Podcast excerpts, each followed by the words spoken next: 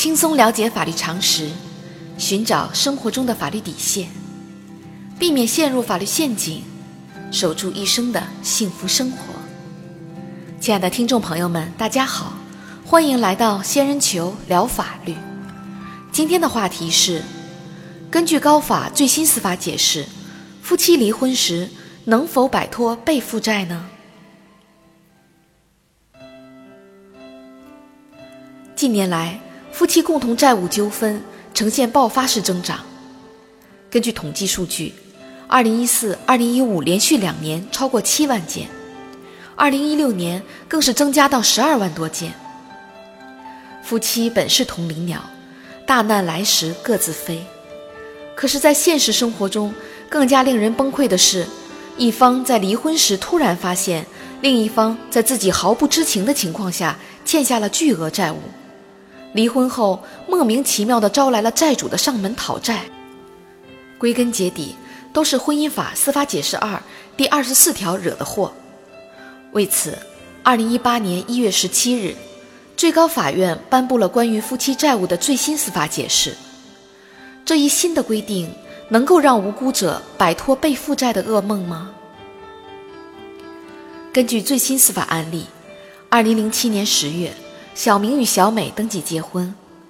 夫妻两人都在机关事业单位工作，有稳定的收入，日子过得有滋有味儿。可是好景不长，二零一二年六月，因为工作原因，夫妻两人开始两地分居。分居期间，小明开始追求高消费，在多家银行办理了信用卡，并且大额透支，又以资金周转为由，以个人名义向朋友小强等人借钱。所欠的债务累计超过两千万元。自二零一七年七月起，小美与其父母多次接到小强等人的讨债电话之后，才知道小明在外面欠下了巨额债务。面对突如其来的晴天霹雳，愤怒的小美提出离婚。小明自知理亏，两人经过协商办理了协议离婚。由于小明无法按期归还巨额债务。小强等人将小明与小美起诉到法院，要求两人共同偿还债务。小美认为钱是小明一个人借的，与自己无关。在法庭审理过程中，小强等人虽然无法证明小明将借款用于夫妻共同生产生活，但是根据婚姻法司法解释二第二十四条的规定，只要是在婚姻关系存续期间，夫妻任何一方以个人名义欠的债。都是夫妻共同债务，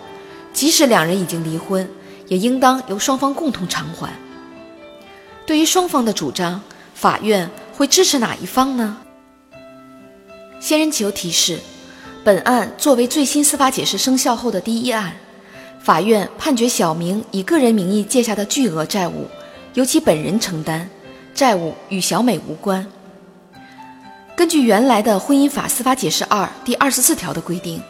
在夫妻关系存续期间，夫妻一方以自己名义借的债务，应当推定为夫妻共同债务。只有在没有借债的一方能够提供证据证明借款并没有用于家庭共同生活时，才不承担偿还义务。法律作出上述规定的本意是，为了防止通过假离婚来逃避债务的情形，即夫妻一方在无法偿还借债时，两人便可以通过离婚的方式。欠债一方选择净身出户，将债务全部揽在自己身上，同时将家庭财产全部转让给另一方，结果使债权人要回欠款的希望落空。世界上任何事情都如同一把双刃剑，面对现实生活中的离婚率持续攀升，婚姻法司法解释二第二十四条的规定，在最大程度上保护了债权人的同时。却引发了另一个令人崩溃的结果，那就是在夫妻一方不知情的情况下，被要求偿还另一方借下的巨额债务。尤其是在夫妻感情恶化时，有的夫妻一方甚至与自己的亲戚朋友恶意串通，通过一张借条来虚构债务，让另一方在离婚后背上沉重的债务负担。真是应了当下那句流行语：“结婚有风险，领证需谨慎。”在人与人之间信任缺失的情况下，领取结婚证的一瞬间，可能意味着噩梦的开始。为此，二零一八年一月十七日，最高法院颁布了关于夫妻债务的最新司法解释，明确规定：首先，在婚姻关系存续期间，夫妻共同债务必须是夫妻双方一致同意的债务，也就是说，必须是两人共同签字，或者事后另一方明确表示同意才算数，防止另一方在不知情的情况下被负债。其次，如果夫妻一方以个人名义为家庭生活需要欠下的债务属于共同债务，此时无需双方一致同意。第三，如果夫妻一方以个人名义超出家庭日常生活需要欠下的债务，也就是司法实践中经常出现的一方背着另一方欠下的巨额债务，此时债务属于个人债务，除非债权人能够证明欠债的钱被用于夫妻共同生活。或者共同生产经营活动，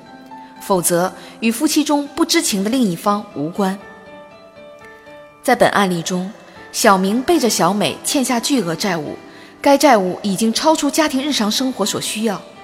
同时，小强等债权人无法证明所借出的钱被小明用于家庭共同生产生活，因此，法院判决债务属于小明的个人债务，与小美无关。小仙建议。根据最新司法解释的要求，作为出借金钱的债权人，如果认为钱是借给夫妻双方的，为了避免日后纠缠不清，最好在借款合同或者借条上让夫妻双方都签字。好啦，今天的话题就说到这儿。如果你也遇到类似的问题需要解决，请关注微信公众号“仙人球聊法律”。如果你还有哪些法律疑惑，也可以加入 QQ 三三八三六九二六六七留言，小仙会选取有共性的话题做专题解答。欢迎明晚八点继续收听仙人球聊法律。